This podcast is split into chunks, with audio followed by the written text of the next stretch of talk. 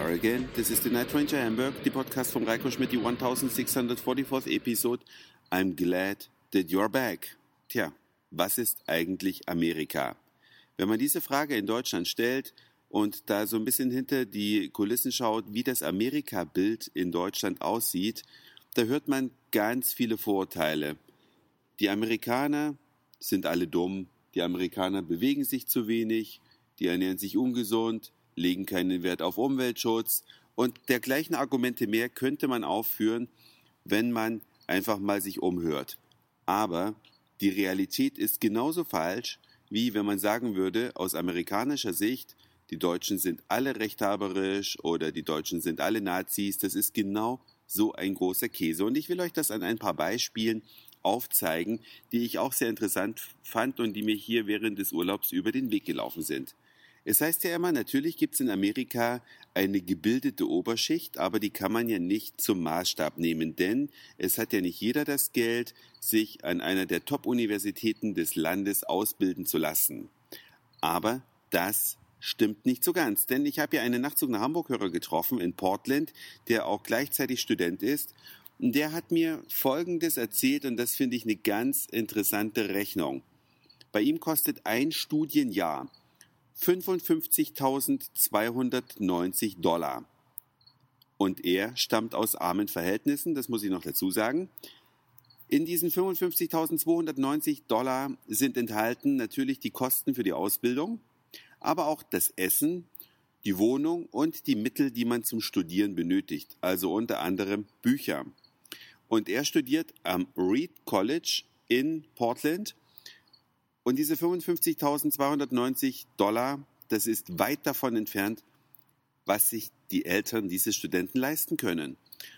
In dieser Uni ist es allerdings so, dass die ehemaligen Studenten diese Uni mit Geld unterstützen und zwar in verschiedener Form. Einmal stellen sie Geld bereit für die Ausbildung, aber auch für einzelne Studenten. Und der Student bekommt ein sogenanntes Financial Aid Package von 55.280 Dollar. Also genau 10 Dollar pro Jahr weniger als die Ausbildung kostet. So viel können seine Eltern auf jeden Fall auftreiben.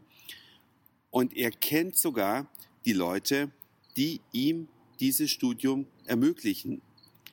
Und als er das erfahren hat, dass er dieses Financial Aid Package bekommt, hat nicht nur er geweint, sondern auch seine Eltern. Und wenn ich da jetzt mal zum Thema Vorurteile zurückkomme, wenn ich mir also Deutschland angucke, wie da minderjährige Mädchen weinen, weil sie bei Germany's Next Top Model eine Runde weitergekommen sind, kann ich genauso platt sagen, ja, was im Leben ist eigentlich wichtiger?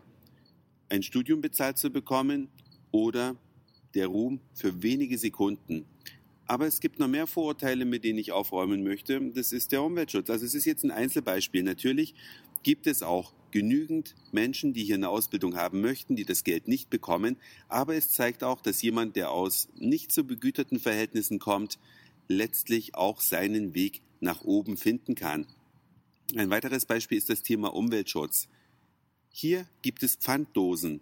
In vielen Bundesstaaten, nicht in allen, aber hier in Kalifornien und auch in Oregon, wo ich ja zuvor gewesen bin, gibt es einfach Pfand, Dosenpfand und auch Flaschenpfand. Und auch die Mülltrennung hat hier ganz andere Blüten äh, getrieben. In meinem letzten Hotel in Portland hatte ich allein in meinem Zimmer drei Mülleimer. Drei Mülleimer, einen für Recyclingmüll, einen für Flaschen und Dosen und einen für Restmüll. Das habe ich in noch keinem deutschen Hotel gesehen. Drei Mülleimer zur Mülltrennung im Hotelzimmer. Und auch die Autoindustrie bzw. die Kunden schauen immer mehr auf umweltfreundliche Autos, versuchen auch im Supermarkt umweltfreundliche Produkte zu kaufen, weniger verpackte Dinge.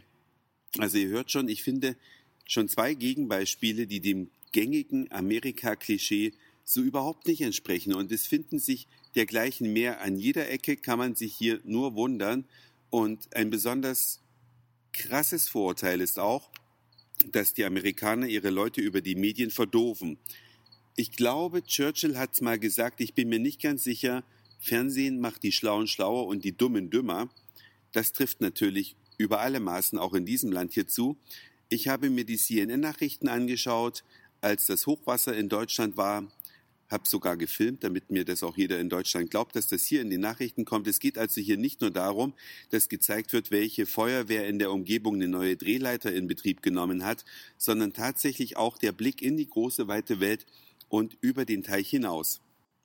Wenn man als Deutscher hier in Amerika lebt, und das tun ja meine Freunde, bei denen ich jetzt hier in Kalifornien wohne, und eine Weile lang die amerikanischen Nachrichten, also die von CNN bzw. anderen großen Kanälen gesehen hat, wundert man sich über die deutschen Nachrichten. Die werden hier natürlich auch geschaut und zwar übers Internet geht es ja heute. Die meisten Fernsehstationen haben ja eine App und es gab da heute Abend eine interessante Diskussion am Tisch und zwar wie die Nachrichten in Deutschland sind. Wir Deutschen halten ja unsere Nachrichten für überparteilich, oh, wie könnte man sie denn noch bezeichnen? Auf jeden Fall extrem objektiv, nicht gefärbt und nichts dergleichen ist der Fall, wenn man mal die Nachrichten hier in den Vereinigten Staaten gesehen hat und dann den direkten Vergleich zu Deutschland hört. Laut Aussage meiner Freunde sind die deutschen Nachrichten so tendenziös, so unprofessionell, letzten Endes ein verlängerter Arm der Regierung, die damit natürlich ihre Politik sehr gut verkaufen kann, auch wenn man das in Deutschland sicherlich bestreiten wird.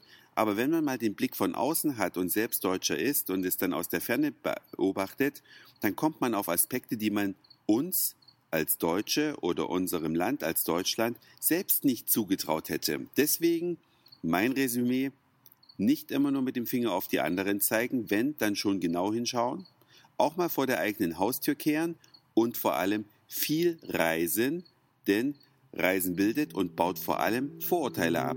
Das war's für heute. Dankeschön fürs Zuhören, für den Speicherplatz auf euren Geräten. Ich sag Moin, Mahlzeit oder guten Abend, je nachdem, wann ihr mich hier gerade gehört habt. Und dann hören wir uns vielleicht schon morgen wieder. Euer Reiko.